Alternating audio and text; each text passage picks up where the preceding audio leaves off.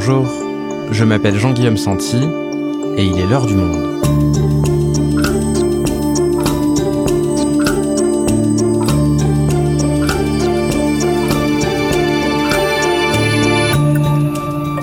Aujourd'hui, plongez dans le monde des mini-célébrités.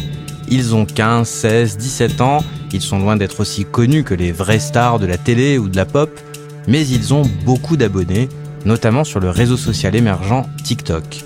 Ils font des partenariats avec des grandes marques, certains ont même des agents, et en parallèle, ils vivent une vie banale de lycéens à jongler entre les sollicitations de leurs fans et l'oral du bac.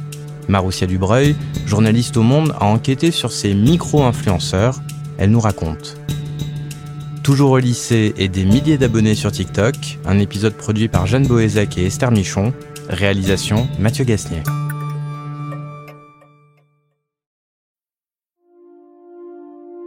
Nous sommes en avril 2020 et en plein premier confinement, un nouveau réseau social devient très populaire. Pour tromper l'ennui de ces longues journées confinées à domicile, la terre entière se passionne pour TikTok. TikTok TikTok TikTok est surtout populaire auprès des très jeunes. Rien qu'en mars 2020, l'application est téléchargée 65 millions de fois, un réseau social de vidéos qui se scrollent. En un glissement de doigts, on passe d'un mannequin qui s'amuse avec un filtre, un tutoriel de bricolage, à une chorégraphie, à un mini-sketch.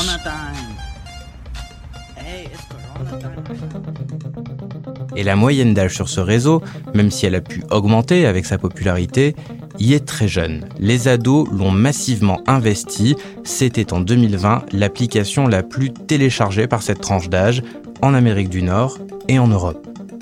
Ces adolescents y ont créé du contenu, généré des likes, des abonnements, si bien que certains d'entre eux se retrouvent aujourd'hui avec des centaines de milliers d'abonnés. Alors qu'est-ce que ça fait exactement d'avoir 17, 18 ans, d'aller au lycée et d'avoir des milliers de fans qui vous sollicitent quotidiennement?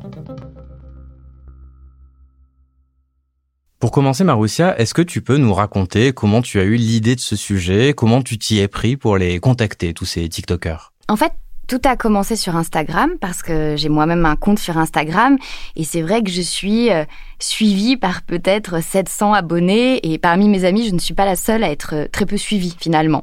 Et en surfant sur Instagram, je me suis aperçue qu'il y avait un certain nombre d'adolescents et je dirais même de lycéens qui étaient suivis par 10 000, 20 000, 30 000 abonnés il n'était pas ultra célèbre comme par exemple euh, l'influenceuse Rose qui a à peu près leur âge, elle a 17-18 ans, elle est suivie par un million d'abonnés. Là, c'était une notoriété qui était, euh, enfin, une semi-célébrité, comme ils l'appellent eux-mêmes. Et évidemment, à une autre échelle, j'ai immédiatement pensé à ma propre adolescence et à ces ados comme Britney Spears ou Macaulay Culkin qui ont très très mal vécu euh, la célébrité. Évidemment, c'est une toute autre échelle, mais c'est quand même cette question que je me suis posée, qu'est-ce que provoque, qu'est-ce que produit la célébrité sur des jeunes gens? Et très vite, tu passes donc de Instagram à TikTok parce qu'en fait, c'est là que ça se passe. Oui, même sur Instagram, en fait, je me suis aperçu que les vidéos qu'il postait, c'était des vidéos estampillées TikTok. Donc en fait, il les relaye sur Instagram, mais j'ai très vite compris que toutes ces vidéos étaient tournées grâce à l'application euh, TikTok qui propose en fait tout un attirail de filtres, qui propose des défis, qui propose des musiques. TikTok, c'est une application qui vient d'une autre application qui s'appelait Musically, qui était là pour permettre de faire des clips, des chorégraphies. Donc il y a quelque chose de très, très ludique qui plaît aux jeunes en fait. Et la différence fondamentale peut-être entre ce réseau social-là et euh, des réseaux sociaux comme Instagram, c'est que ces adolescents, ils n'y racontent pas leur vie, ils mettent pas des photos d'eux en soirée ou à la mer, c'est ils produisent vraiment du contenu, c'est ça?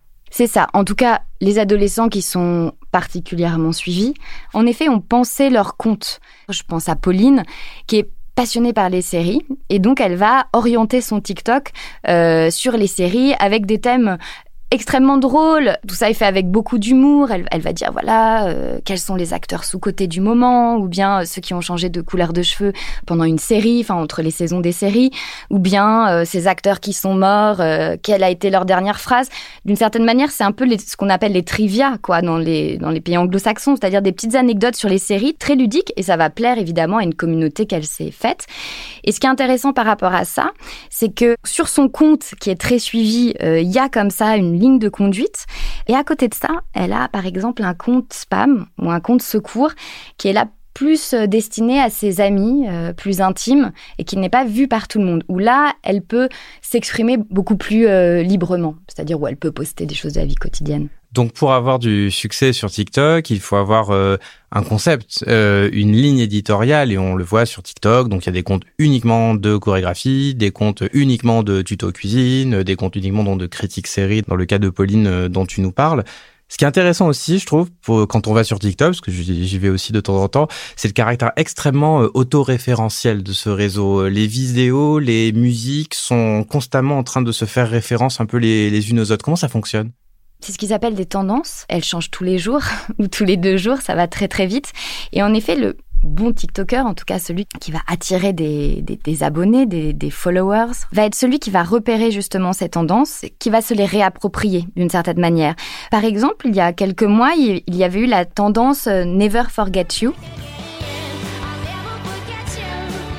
qui est en fait une chanson du groupe Noisette, hein, qui date, hein, puisque c'était une chanson de 2009, et elle était associée à une image de quelqu'un qui avait euh, disparu et qu'on avait envie de retrouver enfin disparu de notre vie qu'on avait envie de retrouver. C'était une sorte de perdu de vue en fait euh, par les adolescents. Et donc ça, ça a beaucoup beaucoup tourné. Ces vidéos-là qui marchaient très très bien, en fait, elles se retrouvent après sur les pages For You.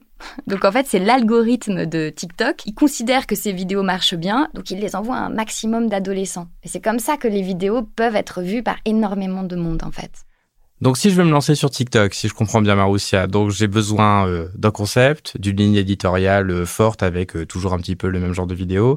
j'ai besoin de surfer sur ces tendances-là avec les musiques qui sont populaires à la mode sur le réseau social là. J'ai besoin de quoi d'autre? Notamment en termes de matériel, ces adolescents, ils investissent dans quoi? Ils investissent dans une euh, ring light. C'est une euh, lumière qui est projetée par un cercle lumineux. Donc ils vont mettre leur euh, portable au milieu de ce cercle lumineux.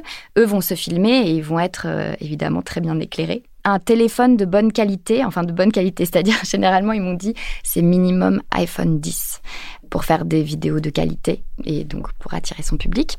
Et la troisième chose, c'est un, néon. C'est très à la mode, des néons, parce que ça change de couleur. Donc, ils en ont beaucoup, enfin, ils en ont tous au moins un dans leur chambre. Il y a déjà une petite production, en fait, euh, qu'ils organisent généralement dans leur chambre. Alors maintenant, j'aimerais qu'on s'intéresse au profil de ces euh, micro-influenceurs-là. Déjà, est-ce qu'on peut dresser un, profil sociologique de tous ces comptes-là? Alors, euh, c'est compliqué dans le sens où, en tout cas, moi, je peux dresser un profil sociologique par rapport à ceux qui m'ont répondu, enfin, qui ont accepté de me, de me répondre. Je dirais qu'il y a peut-être pas mal de filles, en tout cas, c'est celles qui généralement ont le plus euh, d'abonnés. Mais je crois que le projet de ces adolescents-là, au début, pour la plupart, ce n'est pas forcément de faire du business, en fait. C'est vraiment partager une passion peut-être pour les couches populaires, enfin plus populaires, il y a une façon de voir euh, TikTok comme une possibilité de pouvoir tirer le jackpot. Évidemment, plus on a un nombre de vues voilà, qui s'accumulent, plus on peut gagner de l'argent. Alors, euh, dans une moindre mesure pour commencer, même pour ceux qui ont 20 000, 30 000 abonnés, mais il y a quand même une possibilité de gagner de l'argent. Et j'ai rencontré une jeune fille, par exemple, qui s'appelle Alice, et qui euh, est elle-même la nièce de Michou, qui est un célèbre YouTuber, qui est un tout petit peu plus âgée qu'elle, elle doit avoir 17 ans, il en a 19. Et lui, comme elle le dit, il a vraiment tiré le, gros lot, il est euh, produit par Webedia, il a des vidéos qui peuvent aller jusqu'à 37 millions de vues sur, euh, sur YouTube. YouTube est encore plus rémunéré. Donc elle, avec toute sa famille, ben, ils se sont tous créés des comptes et Instagram et TikTok, et ils essayent comme ça de... De percer. De, de percer, euh, ouais, très clairement.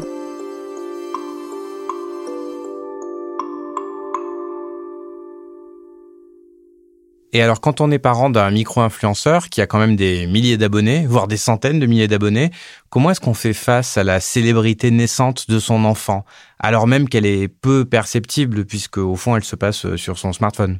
Ça dépend. Je dirais que la plupart ne comprennent pas très bien ce qui se passe, surtout d'un point de vue euh, financier, c'est-à-dire qu'ils voient que leurs enfants commencent à gagner de l'argent. Et il y en avait une qui me racontait, ça c'était assez drôle. Elle partait en vacances en famille euh, à la Palmyre, dans un club med à la Palmyre. Et euh, elle disait à sa mère, oh, j'espère que je ne vais pas être reconnue dans le club, parce qu'elles étaient un peu loin de, chez elle. Et la mère lui dit, enfin, arrête, tu n'es quand même pas Beyoncé. Et deux minutes après, il y a des filles, des, des groupies de cette jeune femme qui sautent sur elle et qui disent, ah, on fait un autographe, on t'a reconnu, etc. Et donc là, forcément, la maman était un peu surprise. Elle a appelé sa sœur, sa grand-mère, etc. pour raconter tout ça. Donc, euh, je pense qu'ils sont surpris. Après, pour reprendre le cas d'Alice, euh, donc la jeune fille qui veut peut-être un peu plus percer et peut-être gagner le jackpot. Les parents, euh, au contraire, l'aident beaucoup, profitent aussi de sa célébrité parce qu'il y a un bouton, alors ça c'est sur Instagram qui s'appelle le swipe up et qui permet de de relayer par exemple le site de, de son père qui lui produit un concours sur Instagram. Il y a plein de petites tactiques en fait pour euh, essayer de mutualiser ses abonnés et gagner des abonnés. Alors tu nous racontais cette anecdote, elle est très drôle, de, cette euh, jeune fille qui se fait euh, reconnaître par des fans en présence de sa mère. Mais alors, comment c'est perçu par ces adolescents eux-mêmes? Ça doit être quand même très perturbant de mener une vie extrêmement banale, d'aller au lycée et de se faire euh, arrêter dans la rue par des fans alors qu'on habite un petit village et qu'on n'a pas cette euh, vie de star entre guillemets.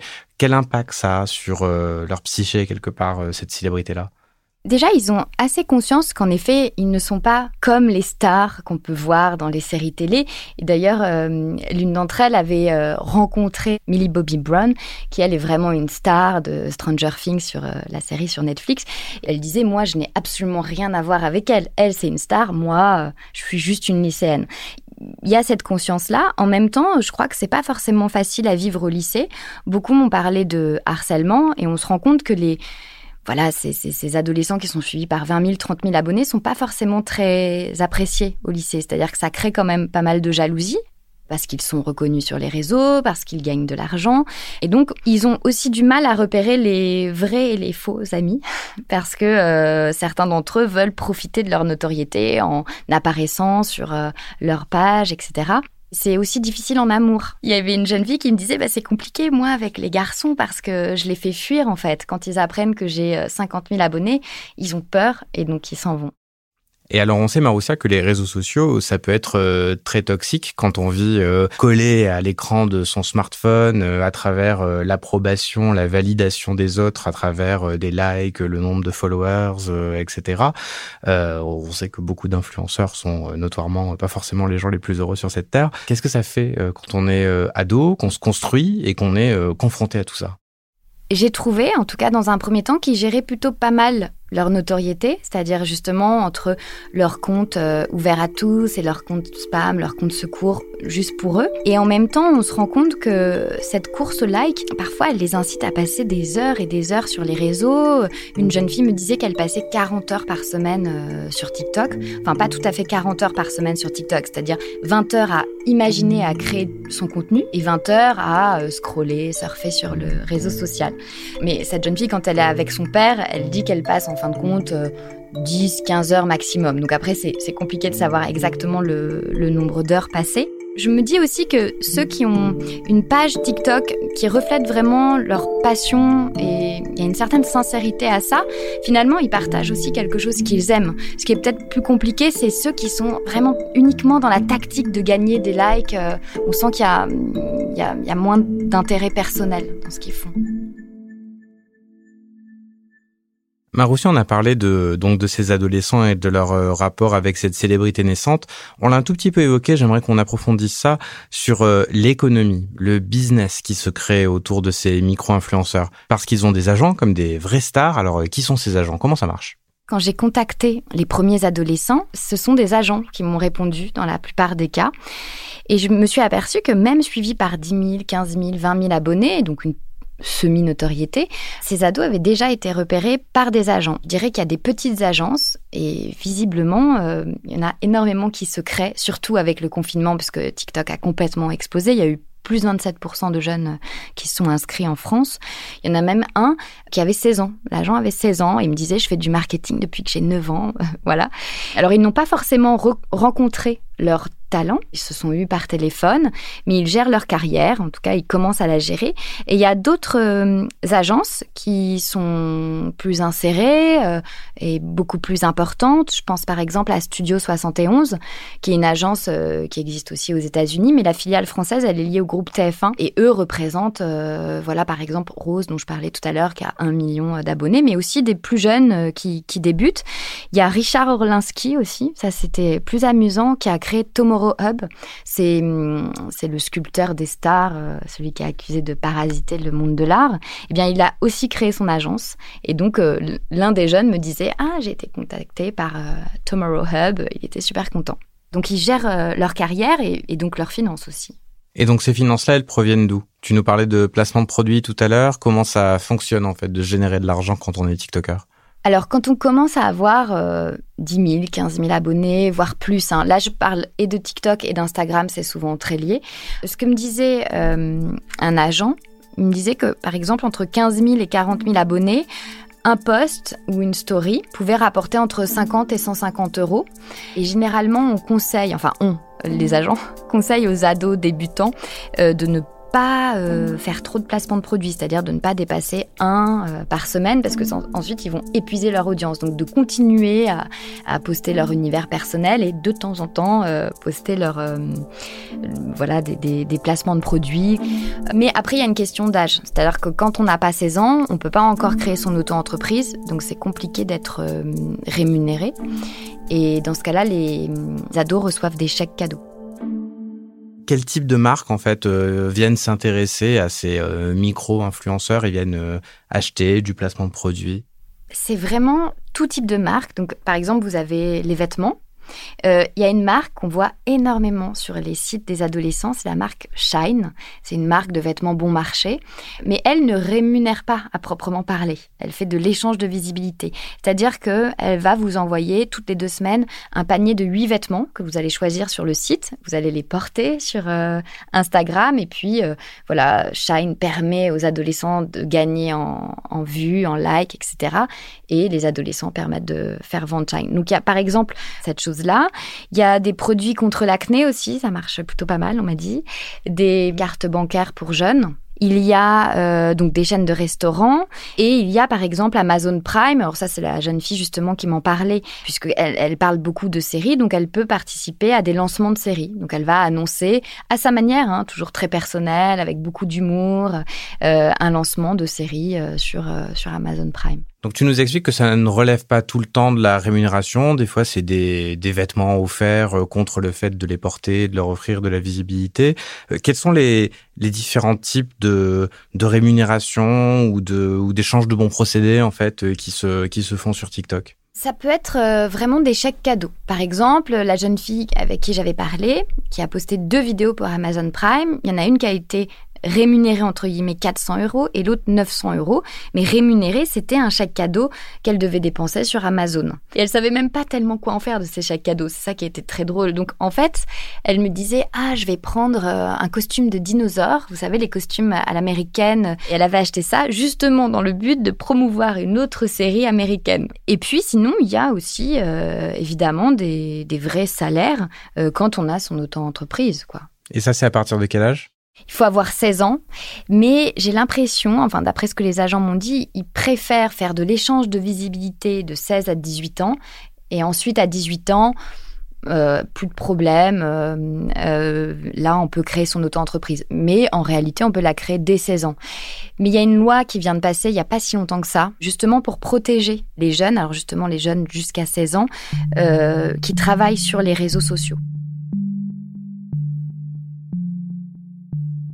C'est encore un, presque un autre sujet parce qu'il y a des jeunes aussi qui sont beaucoup propulsés sur les réseaux sociaux par leurs parents. C'est d'ailleurs le livre de Delphine de Vigan, Les enfants sont rois, en parle. Et donc, euh, on, essaye de les protéger. Mais cette loi concerne évidemment aussi les adolescents qui se mettent très, très en avant et qui travaillent en fait sur les réseaux sociaux. Oui, protéger d'une forme d'exploitation par de leurs parents. Il y a ça, il y a aussi par rapport au nombre d'heures passées euh, pour euh, faire du placement de produits. Il y a aussi un droit à l'oubli plus tard, euh, peut-être euh, ils pourront demander à effacer toutes leurs vidéos. Mais de ce que tu nous décris, de tous les gens avec qui tu as parlé, on n'est pas encore euh, dans une économie, euh, dans un, dans un véritable business. Il y a beaucoup de passion, il y a beaucoup d'échanges de visibilité qui se fait à travers euh, quelques t-shirts ou des chèques cadeaux. donc c'est pas encore totalement professionnalisé et, et, ils le prennent comme ça. Il y a un essai qui est paru aux éditions du CERF il y a un an d'Elisabeth Soulier qui est très intéressant. Ça s'appelle La génération euh, Z au rayon X. Elisabeth Soulier parle à un moment donné d'une économie de la passion, justement, où elle dit, euh, voilà, à partir du moment où les adolescents deviennent leur propre marque, c'est-à-dire se mettent en avant et mettent en avant ce qu'ils aiment sur les réseaux sociaux, c'est très facile de passer de l'entrepreneuriat de soi à l'entrepreneuriat tout court. Et elle parle d'une économie de la passion. Et je crois que c'est très représentatif de ces adolescents-là qui, au départ, partagent avec leur tribu. Voilà, c'est une génération qui aime créer quand même. Hein. Ils ont des outils mis à leur disposition. Et puis il y en a d'autres qui, eux, sont en effet euh, plus euh, des influenceurs et se disent influenceurs. Et dans ce cas-là, on va plus être dans la photo de mode, généralement chez les femmes, le bien-être, la beauté, le feel good. Et du point de vue de l'avenir de tous ces jeunes-là à qui tu as, tu as parlé, est-ce qu'ils envisagent, même si pour le moment ça en est au stade de passion, d'en faire leur métier ou alors ils ont quand même euh, leurs études et totalement autre chose en tête? Il y en a beaucoup qui veulent travailler dans la communication, donc euh, pourquoi pas gérer une page Instagram, euh, TikTok d'une entreprise. Il y en a une autre par exemple qui voulait devenir psychologue et c'est son père, voyant que ça marchait bien sur les réseaux, qui lui dit euh, non non tu, devrais faire de la communication numérique. Mais en tout cas il y en a aucun qui m'a dit je veux arrêter mes études ou très vite ils sont rattrapés par leurs agents parce que les agents savent que ça tourne beaucoup ou leurs parents en fait. Donc non ils savent que c'est c'est une célébrité quand même qui est temporaire peut-être. Merci Maroussia. Merci.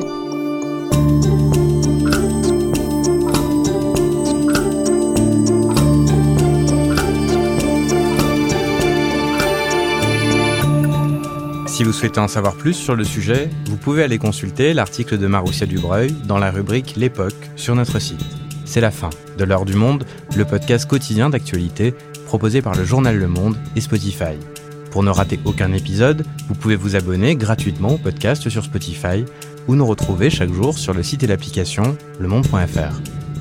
Si vous avez des remarques, suggestions, critiques, n'hésitez pas à nous envoyer un email à l'heure du monde @lemonde.fr.